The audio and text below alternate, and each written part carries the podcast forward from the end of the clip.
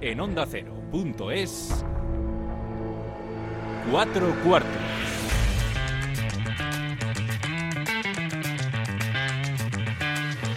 David Katz.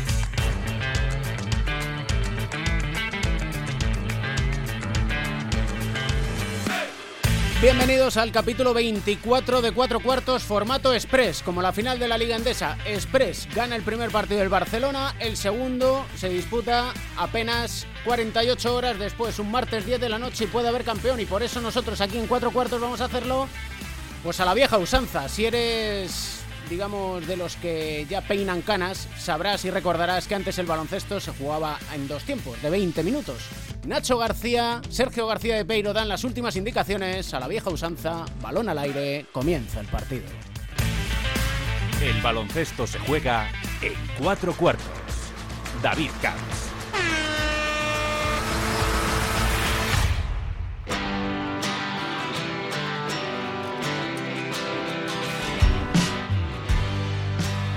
Analistas, Joe Llorente, Pepe Catalina, Pepe Catalina, José Luis Llorente, ¿cómo estáis? Por aquí andamos apuntando eh, toda esta eh, sucesión de acontecimientos baloncestísticos trepidante que no nos da tregua. ¿Qué tal? Muy bien, muy bien. Eso que estáis diciendo lo comenté yo también la, semana pasada. Y una concentración meteórica del final de temporada, eh, pues en la cual no da tiempo a disfrutarlo. Pero en fin. Esto es lo que piensa la gente y, ya está. El aficionado culé me va a buen seguro que a poner a parir, que se suele decir cuando vaya a decir esto, que es ojalá que podamos disfrutar de un tercer partido de la final de la Liga Endesa, pero lo digo por el espectáculo, por disfrutar más tiempo de Pau Gasol, de Cory Higgins, de Sergio Yul, de Rudy Fernández. No sé si estaréis de acuerdo, pero más allá de la exhibición de Higgins en el tercer cuarto, me dio la sensación que el Real Madrid estaba agotado. Vamos a ver, el Madrid tiene, a pesar de que tiene un banquillo largo, tiene la, plantilla ahora mismo desestructurada. Es decir, por las lesiones no tiene un 4 que tiene 3 puntos, con lo cual no puede abrir la defensa. Acordaos de que la última victoria del Madrid en el em, en, el Palau, pues salió Buchevich que metió 3 o 4 triples, pero también Garuba estuvo muy acertado. Y el Madrid no tiene ahora ni a Tomkins ni a Randolph, por supuesto, eso yo creo que le hace mucho daño tampoco tiene dos bases eh, asentados, ¿no? O sea, ahora mismo la pareja la pareja es endeble, Alocen por la bisoñez y Yul por la irregularidad causada por su físico, ¿no? Y la provítola no está. Entonces esto esto dificulta mucho, pues aparte de que Rudy tampoco, por ejemplo, tampoco está muy bien, ¿no? Entonces, eh, bueno, pues yo creo que son demasiados problemas para un equipo que además, como dices tú, pues empieza a estar un poco cansado, ¿no? Un poco debilitado.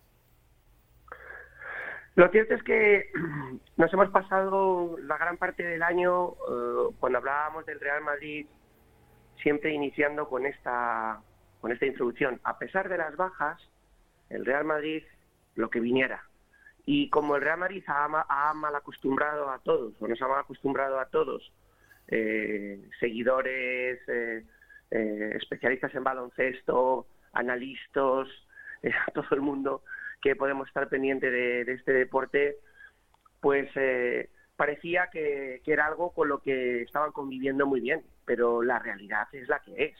Real Madrid tiene muchas ausencias que pueden derivar en carencias que han ido, pues yo creo que tratando muy bien y que han ido bandeando muy bien, como se dice vulgarmente. Ayer hay un momento, sobre todo en el tercer cuarto, cuando el Real Madrid se queda muy justo de, recursos en cuanto a, personal para poder hacer frente a un, a un, Barcelona que está en, el momento completamente opuesto, ¿no? Y eh, en ese tercer cuarto, pues yo creo que al Real Madrid se le produjo un, socavón baloncestístico que hasta ahora no, no, no nos tenía acostumbrado, ¿no? En el que, bueno, pues se quedó sin soluciones y sobre todo se quedó sin, sin alguien que pusiera en la cancha, no fuera de ella, eh, un poco de sentido común. Eh, dejó de defender, dejó de jugar con ritmo, se frustró, no paró a Higgins y yo creo que ya encararon el último cuarto totalmente eh, fuera del partido. Sí, eso, eso fue clave para mí, ¿no? La, bueno, por la falta de tranquilidad.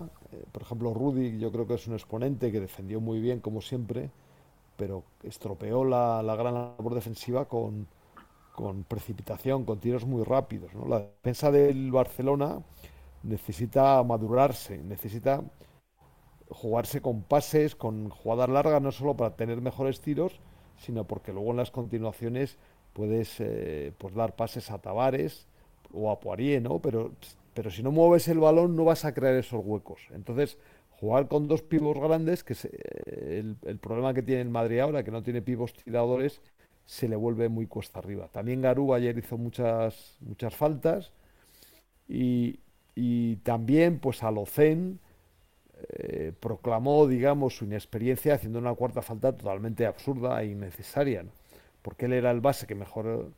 Bueno, es, es, el único base que tiene ahora en perfectas condiciones y ayer pues estaba haciendo una labor bastante bastante solvente. Él es un tipo ordenado que juega eh, pues em, digamos eh, de forma equilibrada, intentando pasar el balón a, a los jugadores que más que más están en racha o equilibrando eh, el juego del equipo, pero eh, esta cuarta falta, pues totalmente absurda y, con muchísimo partido por delante, dejó un poco eh, desnudo al equipo, porque es cierto que Higgins explotó, es cierto que, que Taylor no pudo con él, pero también es cierto que los bases del Barça se apoderaron del partido en la segunda parte. Y es que esa dijo Pablo Lasso, no quería yo hablar de los árbitros, pero Lasso dijo, nos han pitado muchas faltas. Si me preguntáis por los árbitros es porque algo raro habéis visto. Y en el fondo uno piensa, si es que si Carlos Alocén no hubiera cometido la cuarta falta con el Madrid ganando por ocho, a lo mejor la historia hubiera sido diferente. Bueno, en eso eh, Pablo Lasso tiene razón, ¿no? Es, es una muy buena reflexión. Cuando se pregunta por los árbitros es porque en el ambiente hay la sensación de que han podido jugar un factor de cierta determinación en el transcurso del, partido. Pero luego también está el saber acoplarse al arbitraje que estás encontrando, ¿no? Y yo coincido con yo perfectamente eh, que esas cuartas faltas de Garuba y de Alocén son determinantes, puesto que ya el Real Madrid anda justo de efectivos, si de los que tiene, que son fundamentales, en dos puestos donde no hay realmente ya más recursos, que son el del base, que Alocena además estaba llevando el equipo muy bien la primera parte, muy bien, metiéndole ritmo cuando había que meterle ritmo, circulando el balón, jugando con mucha sensatez, y Garúa es ese cuatro abierto que el Madrid ahora mismo no tiene, que encima con, con ese factor físico, atlético, eh, reboteador, eh, que alguien corre el contraataque, pues, pues ya se complica mucho. Entonces, si tú estás viendo que el arbitraje es así, eh, que estaba claro que al Madrid le estaba sancionando con cierta facilidad, pues tú también tienes que atemperarte un poco y, saber que no te tienes que meter en ciertas situaciones para cometer faltas que en realidad lo que van a hacer es generar un prejuicio a tu equipo. Hay veces, lo que pasa es que hay, veces que para el jugador es complicado. Aparte que son los chicos muy jóvenes. Sí, son chicos jóvenes y bueno, se vio ayer, pero bueno, incluso Rudy, que es una persona más teóricamente, ¿no? Poseedor de, de, una condición de, experto, ¿no? pues no, no consiguió hacerlo tampoco. ¿no? A veces es frustrante cuando un equipo está usando mucho el, cuerpo o las manos. El Barcelona es un equipo que, usa mucho las manos, no solamente contra el jugador del balón, sino contra los que se están moviendo hacia los bloqueos. ¿no? O sea, Brines, por ejemplo, defiende a Carroll, eh, pero le agarra siempre. O sea, lo que claro, le agarra cuando cuando nadie está mirando, o casi nadie, porque todo el mundo está mirando el balón, los bloqueos, etcétera, ¿no? Entonces, este tipo de defensa incomoda mucho al rival, por eso es preciso también hacer jugadas muy largas eh, para desbaratar un poco el, digamos este, este contacto, ¿no? Y los contraataques que mencionabas tú antes, que el Madrid hizo ayer apenas, Em, pero también es importante mantener, es mantener un poco la tranquilidad, mantener la calma, aunque sea frustrante, ¿no? Porque este tipo de juego es muy incómodo y luego cuando tú lo intentas hacer, pues enseguida te castigan. Bueno, no es fácil. Estamos hablando de mediados de junio, estamos hablando de muchas pulsaciones en el campo, de mucho agotamiento físico, de mucho agotamiento mental, de una acumulación grande. No, yo creo que ya los jugadores llevan una encima de AUPA yo creo que es difícil, es una final, hay muchas, hay muchas cosas que encauzar y que controlar en unas, circunstancias que precisamente no son las, de, las del sillón de, un psicólogo reposado eh, para poder afrontarlas con cierta tranquilidad. Yo creo, yo creo que, es, que cuando demuestran esta condición de la que estamos hablando es cuando, cuando se sienten impotentes. ¿Qué es lo que le pasó ayer al Real Madrid? O sea, el Real Madrid llegó un momento, pues, o sea, como decías tú antes, Pepe, esto del arbitraje en, el ámbito madridista parece como que está flotando ahí siempre, pero, pero realmente cuando, cuando manifiestan las protestas, cuando parecen perder los nervios, es cuando están abajo en el marcador, cuando están jugando regular o tirando a mal o, o cuando han buscado muchas soluciones y no consiguen encontrar ninguna.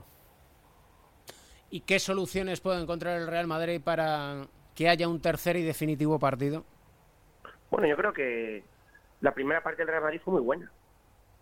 Y, va por delante, la sensación que había era, la sensación, no solo esa sensación, lo que había es que el Real Madrid estaba dominando a su rival a lo largo de, la primera parte. Pues bueno, yo creo que primero saber que juegas un partido de esos que ya no tiene eh, margen de error, que, si lo pierdes, pues ya se terminó todo y, además ha terminado perdiendo un título. En segundo lugar, que lo tienes que hacer en un territorio adverso, que tiene un nivel de dificultad mayor y que seguramente a nivel psicológico, como tú anunciabas ahí, David, y en eso estoy de acuerdo, supone un esfuerzo extra, o sea que el, reto es grande. Y para el Barcelona, pues es una oportunidad muy importante de, de poder quedar campeón, de poder un poco justificar lo que viene intentando durante, durante tiempo, ¿no? Aunque esto va para largo, no es un proyecto efímero, pero darle ya un poco esa, ese sentido a, la inversión en jugadores, a, la llegada de Jessica Vicius y sobre todo no arriesgar a que haya un, tercer partido en, en, campo adverso, con lo que eso podría suponer y sobre todo conociendo la capacidad heroica que ha acompañado al Real Madrid a lo largo de esta temporada. Eh, tiene, tiene muchos puntos que corregir, desde los despistes defensivos eh, hasta las pérdidas de balones eh, y sobre todo el ataque precipitado. bueno, ahí hay mucho, mucho campo ¿no? para meter el bisturí, para hacer correcciones y para intentar que el, que el equipo juegue mejor. No, no es normal la segunda parte que hizo el Madrid. también es verdad que a veces los partidos eh, se resuelven en un fogonazo que nunca se sabe cuándo salta y, cambian el destino del, encuentro y luego no hay forma de darle vuelta, ¿no? a veces son así las dinámicas. Eh, un equipo se viene arriba en dos minutos, como le pasó ayer al Barça, y luego no hay forma de revertir la situación. Em, pero, pero yo creo que el Madrid tiene, seguro que están trabajando mucho y no sé si a estas horas estarán entrenando, pero bueno, en breve empezarán a entrenar, aunque solo sea detalles para mejorar eh, en, los aspectos en los que fallaron ayer, que fueron bastantes. ¿no? Eh, yo creo que el Madrid tiene que correr más, yo creo que el Madrid tiene capacidad para controlar el, el juego. No sé si jugará la provítola, conjeturaban los comentaristas de televisión que quizás estaría presente el martes. Em, bueno, pues todo esto podría ayudar un poco, ¿no? al, al Madrid a que no se a que no se ha tan frágil en cuanto las cosas le fueron mal, ¿no? Ya esa incapacidad como para detener el, el arreón del Barcelona. No sé si hay que poner a Carroll antes en el partido. Ya hemos visto que sacarlo a última hora ya cuando vas abajo y en fin, esto es muy complicado, ¿no? Bueno, vamos a ver, vamos a ver lo que pasa. No quiero terminar este primer tiempo sin hablar de Pau. Sí, Higgins fue espectacular, tercer cuarto, pero quien sostiene al Barça, quien lidera al Barça, es el jovenzuelo. Bueno, no estoy yo, tampoco te pases. ¿eh? Bueno, pues nada. Digamos que Pau ha mejorado mucho, que se va acoplando mucho, ¿no? Está, está encajando como un guante, ¿no? En la, poco a poco en la, en la estructura de Jessica Vicius, pero bueno, es un jugador que juega pocos minutos para decir que es el que sostiene al Barcelona, porque Pau está jugando 15 minutos de media, ¿no? Pues aunque, aunque esté dando muy buen rendimiento, aunque es verdad que en determinados momentos le da, le da mucha solvencia al equipo, que su presencia en, el, en la cancha es, eh, es, absorbente, ¿no? O sea, bueno, por, su personalidad, por su historia, etcétera. Pero hombre, yo no diría que es el que sostiene al Barça ni que es el tal. Y bueno, yo diría que es un jugador importante. O sea, el Barça fue muy bueno ya en temporada cuando no estaba Pau, ¿no? Lo que, lo que sí es cierto es que le viene muy bien al Barcelona para jugar contra el Real Madrid de Tavares y de Poirier. Yo quiero entender lo que has querido decir, David, respecto a ese invitado inesperado, respecto a ese jugador que desde la teórica oscuridad, ¿no? labor eh, secundaria, está teniendo un papel fundamental. Hablaba yo antes de fogonazos. Hay un fogonazo eh, en el que el Real Madrid amenaza con, con incluso meterle al partido más diferencia en la primera mitad y es la salida de Pau Gasol la que lo impide. Yo creo que si no está Gasol en el campo en esos minutos aportando en, ambos, en ambas canastas, podríamos estar hablando de una mayor diferencia. Entonces yo lo que creo que nos está sucediendo es que está dando bastante más de lo que podríamos esperar. O está teniendo, eh, eh, mejor dicho, más que dar porque se sabía que lo iba a dar todo, está teniendo un impacto mayor del que se esperaba, ¿no? A tal punto que algunos, aquí en España somos así, que algunos ya enseguida eh, un debate de cuántos años más les queda a Pau Gasol. Vayamos tranquilos y, día a día, que ni, antes estaba retirado ni ahora va a resultar que le quedan muchos años por delante. Sí, está muy bien, está, muy bien esta respuesta y, por ahí va la mía, ¿no? O sea, es cierto que, que, Pau tiene impactos puntuales, que por ejemplo, como tú muy bien dices, frenó un poco al Madrid, pero luego el Madrid se rehace y en, la segunda parte, cuando el Barcelona se acerca más al Madrid, no está Pau. O sea, quiero decir que él va a tener, o sea, cada vez que aparece tiene su impacto en el partido, que su presencia es importante, que también como es, como es un jugador muy grande, pues eh, eh, ayuda, como hace Tavares en el Madrid, a hacer una cobertura eh, de, toda la defensa muy también muy de mucha relevancia, ¿no? Porque bueno, pues Coser, por ejemplo, ayer pues se encontró con Pau dos o tres veces y no pudo terminar cuando él es un jugador que termina con mucha facilidad, ¿no? Pero, pero bueno, tampoco exageremos, ¿no? Aunque, aunque todos queremos mucho a Pau, ¿no? Eh, tratemos las cosas con un poco de objetividad y, por supuesto, eh, dando relevancia a su labor, que es excelente, y a su mejora y a su progresión, que quizás muy pocos esperaban. Un abrazo a los dos. Venga, un abrazo.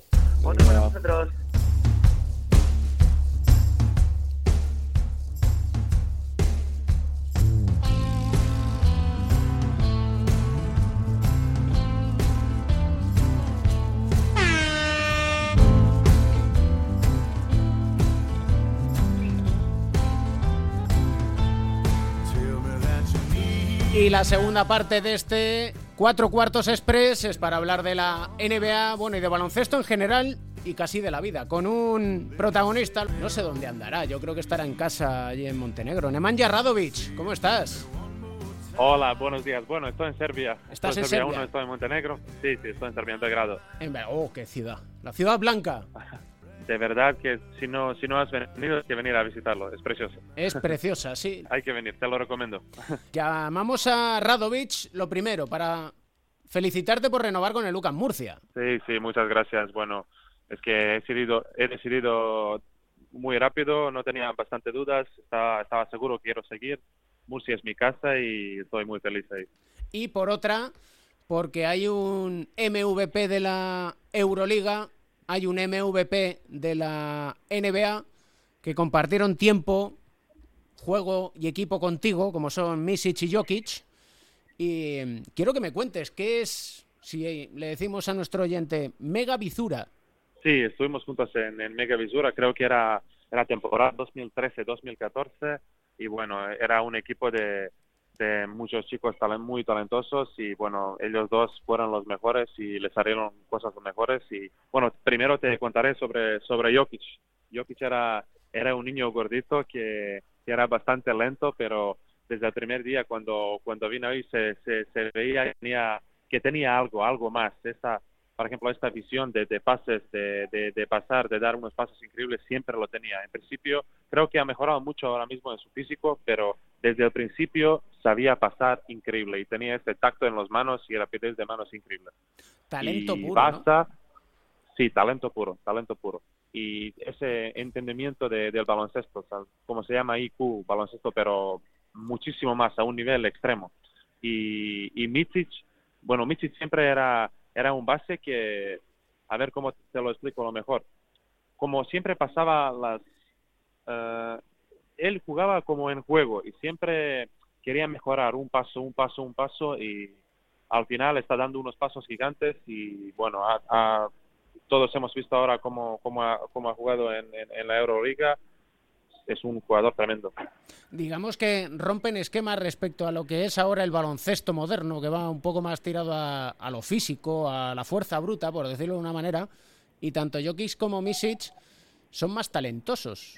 Sí, sí, bueno, Jokic tiene, tiene, es verdad que Jokic está, está rompiendo todo lo que está pasando ahora. Ahora mismo el baloncesto es muy de, de, pasos anotadores, de, de, de escoltas, y desde el dos, 2000 eh, años, el último vez, el, el mejor pivo de la, de la NBA fue Shaquille O'Neal. Y creo que Jokic ahora mismo está demostrando un poco que, que también los grandes pueden, pueden jugar muy bien. Y, y Mitic, sí, él está leyendo todo el rato. Es, es muy listo, muy listo, entiende baloncesto muy bien y de verdad es precioso verlo cómo está jugando. Está, está castigando cada vez cuando, cuando el equipo que le defiende hace un error. ¿Mantiene relación con ellos? Sí, sí, sí, he hablado hace par de días con los dos. A Mitic lo voy a ver ahora en, en Belgrado y he hablado con Jokic y bueno, los dos son los mismos.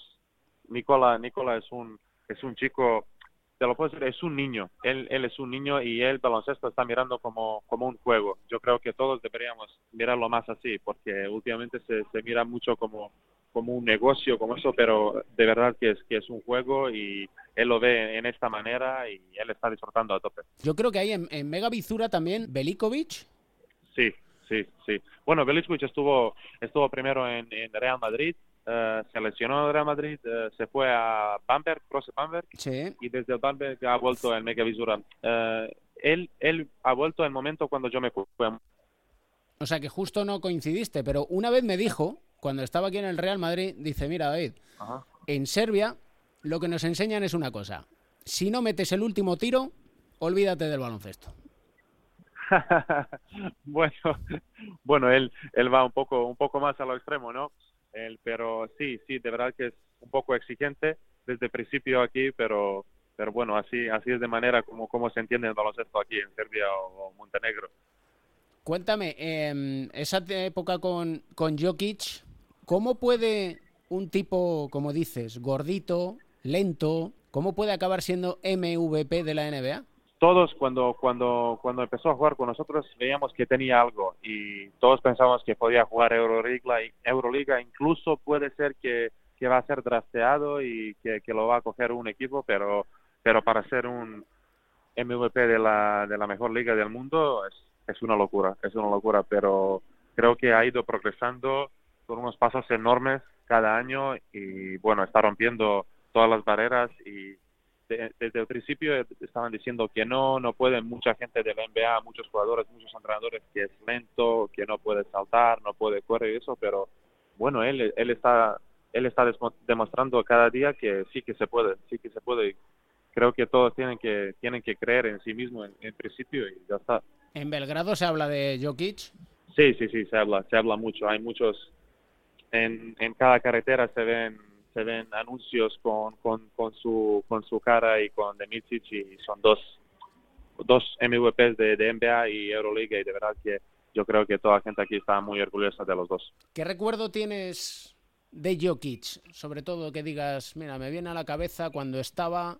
Sí, tengo, tengo una buena. Uh, el, teníamos un entrenador, ahora mismo es entrenador de Budućnost Podgorica, uh, Dejan Milojevic. Y cuando porque todos está, todos estábamos muy jóvenes yo con 21 años era uno de los segundo más mayor teníamos a Ratko Varda él era el mayor él jugó lo conoces seguro sí. jugó en Real Madrid jugó sí, en muchos sí. equipos sí y cuando el entrenador pensaba cuando perdemos y cuando él pensaba que no hemos luchado suficiente de su manera teníamos castigos y teníamos que correr y para Jokic eso era un un problema muy, muy, muy grave. Y me recuerdo que lloraba porque no, si, si uno de nosotros no llega a línea en el mismo momento, teníamos que repetir todos. Y él no quería que otros sufren por él y daba todo, pero simplemente no llegaba. Era bastante gordito. Íbamos nosotros atrás de él y empujándolo todo el rato para, para que llegue. Pero sí que me recuerdo, me recuerdo mucho de eso. Y ahora mismo cuando es un, es un MVP, es una, es una locura vivir eso con él. Se llega a pasar mal en esos momentos, ¿no? Sí, sí, sí, sí, se pasaba mal, incluso lloraba porque no quería que nosotros corremos por él, pero, pero bueno, estoy muy orgulloso de, de verlo donde está ahora. ¿En algún momento le tuvisteis que decir, o él os dijo, oye, estoy a punto de dejar esto porque es que fíjate, estoy como estoy, no, no doy, no doy de mí? No, de verdad que no, ninguna, ninguna vez. Yo nunca he, he oído eso de, de él por la, por la manera, bueno, lo pasaba mal en esos momentos cuando, cuando teníamos castigos y eso, pero 99% de, de momentos él, él estaba disfrutando. Él le gusta competir con todos, le gusta disfrutar en, en la pista, pasarlo bien y él simplemente lo disfruta. A Nemanja Radovic, ¿quién le marcó cuando era pequeñito? Bueno, mi, mi ídolo, mi ídolo era Peja Stojakovic. Oh. Que me recuerdo que me, me levantaba esa, ese, ese equipo de, de Sacramento Kings con Peja Stojakovic, Christie, Vladimir Divac, Chris Weber, uh, Mike Bibi y era era mi, mi, blanco. equipo preferido. Sí, sí, sí, era mi era mi era mi equipo preferido y siempre me levantaba a las 3, 4 de la mañana para verlos, pero pero Peja Stojakovic era mi era mi ídolo. Era malo el chaval, ¿eh? Sí, sí, muy malo, muy mal el tiro, muy mal el tiro. Nada, tiraba fatal. La cogía y no sabías por Sí. dónde te iba a salir, ¿verdad? ¡Qué clase! Sí, sí, sí, exacto, exacto. Él, contaba, él contaba unas historias sobre, sobre su tiro porque tiraba de una manera desde arriba hacia abajo, un, un po- un poco raro, pero decía que cuando era pequeño no podía llegar hacia canasta y empezó a tirar así y se le quedó este tiro, ese tiro malo. Sito Alonso sigue mandando mensajes a primera hora de la mañana indicando, oye, tienes que hacer esto, tienes que hacer lo otro. Pues no, no. Este, este año no me no me llega, no me llegaban mensajes por la mañana. No sabía no sabía que lo estaba haciendo antes. Este este año este año nos deja nos deja dormir tranquilamente y vamos a trabajar juntos. Prepárate para el año que viene, que sin pandemia, esperemos que todo normalizado, ya verás tú. A las 7 de la mañana te va a tener ahí levantando pesas. Si, to- si toca toca, vamos a tope, es lo que hay. Gran entrenador, Sito Alonso. Sí, sí, sí, sí, gran entrenador y gran persona. Sí, sí. Disfruta de las vacaciones, el descanso activo que llamáis, ¿no? Los profesionales. Bueno, me has pillado entre dos entrenamientos. He tenido, he tenido pesas a las ocho y media y ahora a la una tengo, tengo un entreno con, con, con un entrenador para el tiro, así que ya se está trabajando a tope. Hay que trabajar, sí señor, porque como, Hay que di- trabajar, como hay dice. Marceliño Huertas, me dijo el otro día, la edad no es una excusa para no seguir aprendiendo. Bueno, hay que, hay que hacer caso a, a los mayores y buenos. Nemanja, muchas gracias por este rato de charla y nos vemos en las canchas, que ya, que ya nos Bueno. va tocando el año que viene, ¿eh? Seguro que sí. Bueno, yo encantado y muchas gracias por llamarme. Un, un abrazo. Papá de Mateo, ¿Qué pasa? ¿Cómo estáis? pues muy bien. La gramola hoy la marcas tú. Eso, Sí, eso sí. que tú me das, querido papá de Mateo. Esto suena, suena muy bien, suena muy bien. Tiene un motivo, ¿eh? Sí, ya sabes que eh, se cumplía la semana pasada el aniversario de la muerte de Pau Donés y un grupo muy importante de cantantes, artistas, eh, deportistas, entre los que estaba Pau Gasol y Ricky Rubio, apoyaban una iniciativa que se llama la camiseta de pau.org con el lema de vivir es urgente que llevó Pau Donés en su en un concierto que hizo en México. Y todo lo que se venden las camisetas en la camiseta de pau.org eh, los beneficios se destinan a proyectos de investigación de la Fundación Cris contra el Cáncer en Valdebrón en concreto donde trataron a Pau Donés de, de cáncer de colon y bueno, pues nuestro sueño, nuestro objetivo es que todo el mundo lleve esta camiseta que es muy molona este verano. Sí, señor, de eso se trata. Por cierto, que llevamos semanas también con algo pendiente y es hablar de lo que ha hecho la Fundación Básquet Zaragoza en, en Zaragoza, en el Hospital Sí. Infantil, que lo han decorado todo, el básquet es vida. Sí, son unos cracks eh, que, bueno, ellos hacen una grandísima labor en la Fundación de, de Básquet Zaragoza. eh, yo la verdad es que tengo debilidad por ellos y han decorado todo una planta del Hospital de Oncología Infantil con dibujos, las paredes, lo han customizado, sale la mascota. eh, hay caricaturas de algunos de los jugadores, eh, bueno, eh, todo lo que sea humanizar eh, estas eh, zonas hospitalarias donde los peques eh, oncológicos pasan tanto tiempo, pues al final les ayudas un poco a distraerse y a, a, verlo todo desde un punto de vista un poco más lúdico, ¿no? Les ayudas un poco a, mm, hacer esa estancia un poquito menos dura, ¿no? Más, más agradable, ¿no? Lo que muchos decimos cuando pasamos por allí, en vez de ser las unidades del dolor, que sean las unidades del color y que sea un poquito más eh, llevadero para, para los pequeños. Mira, hoy yo estaba con eh, tenemos revisiones con, con Mateo y, estaba tenía el placer de reencontrarme con, con, una familia que se ha enfrentado a la misma leucemia que superó Mateo allí, que, que les lleva más el mismo médico que, que lleva Mateo, el doctor Antonio Pérez Martínez, que un día le tenemos que meter en la antena, porque él era un crack que iba para jugador de, de básquet, llegó a debutar en, en ACB y ahora es el jefe de, de la unidad Cris contra el cáncer en, en La Paz. Pues para el último podcast mándale un mensaje a don Antonio. Cuando tú, cuando Para el lunes que viene, ya te lo estoy diciendo. Lunes que viene, ya acabamos la temporada. Ya acabamos temporada. se, nos ha hecho muy corto. Esto se, muy corto. se, hace corto o largo según se mire. Ya sabes tú. Depende si lo miras en horizontal o vertical. Dile si se ha hecho corto o largo a Phoenix Suns. 4-0 ahí a, Denver. Nos quedamos sin Jokic. A, tus Denver Nuggets. Madre y, con una salida un poquito peculiar, ¿no? De, de, de, de Jokic MVP eh, fíjate, hablábamos al principio de, la porra esta de, A mí se me ha ido la porra. Eh, esta que, que, Pereiro no ha dado, no ha dado ni una. Yo tampoco. Em, hablábamos que decíamos, luego seguramente ganen los Phoenix Suns la, la NBA, pero yo, te, yo decía eso, digo, pero a mí no me gusta con, con Chris Paul, yo era muy de Ricky Rubio. Eh, la verdad es que tienen un grandísimo equipo, ya se vio el año pasado la burbuja de, de Orlando. Yo te sigo diciendo lo mismo, Chris Paul lo está partiendo, pero no es el jugador con el que yo me iría a la guerra, eh, pero bueno, son filias y fobias personales de, cada uno. A mí me habría encantado ver la continuidad de, los Suns del año pasado. en este, ¿no? Pero bueno, están haciendo algo muy, muy importante y luego por el otro lado, por el este, ojo que a los Nets se les empieza a complicar un poquito la existencia con parece que Bambi ya no es tan Bambi y los Bucks empiezan a ser los Bucks eh, con Antetokounmpo, ¿no? Y las, aprovechando las lesiones de, de, de, Brooklyn, ¿no? Que se ha quedado ahora solo Kevin Durant. Vamos a ver qué, qué pasa. Tenemos canción de Mateo para cerrar el programa, Edu. Suena bien. La verdad es que sí. No, no sé. Somos, somos, muy de versiones y muy de covers. Y, el otro día con Antonio Agredano, que para mí es uno de los que mejor escribe en este país, eh, que además ahora saca libro, eh, prórroga con, con, los libros de la edición de la revista Panenka. Y todos los sábados para mí es una cita imprescindible leerle ¿no? en Córdoba.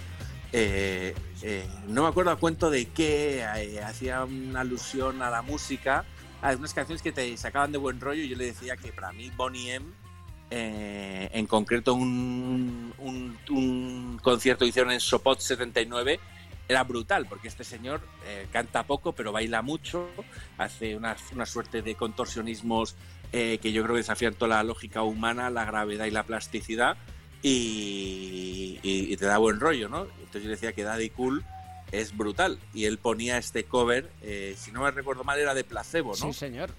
Sí, señor. Y le dije, pues mira, ya tenemos música de cierre para cuatro cuartos, así que se la dedicamos a Antonio Redano y le, deseamos que venda millones y millones con, con Panenka. Brian Molko, Stefan Olsman. Sí. Placebo. Hacía tiempo que no escuchaba yo esta versión. Y cuando te lo vi, me lo dijiste, digo, vamos, a marcarnos unos bailes, eso sí. No va a ser como los de Bonnie M, porque claro, directamente tenemos que andar.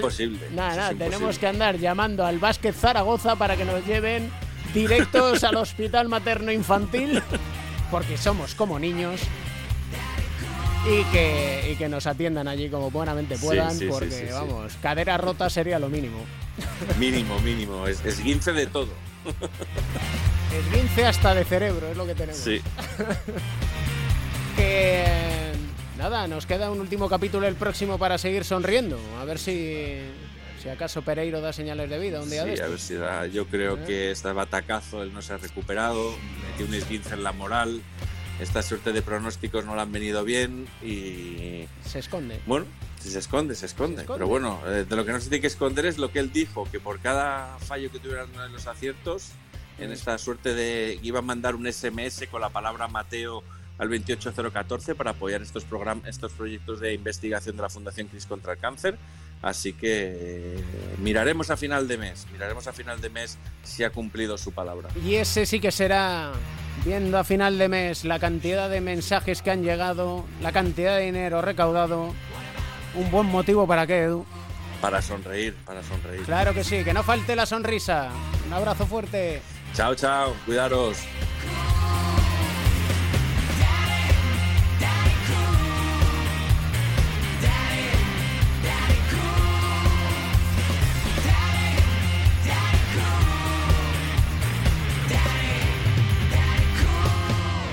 El baloncesto se juega en cuatro cuartos. David Camps.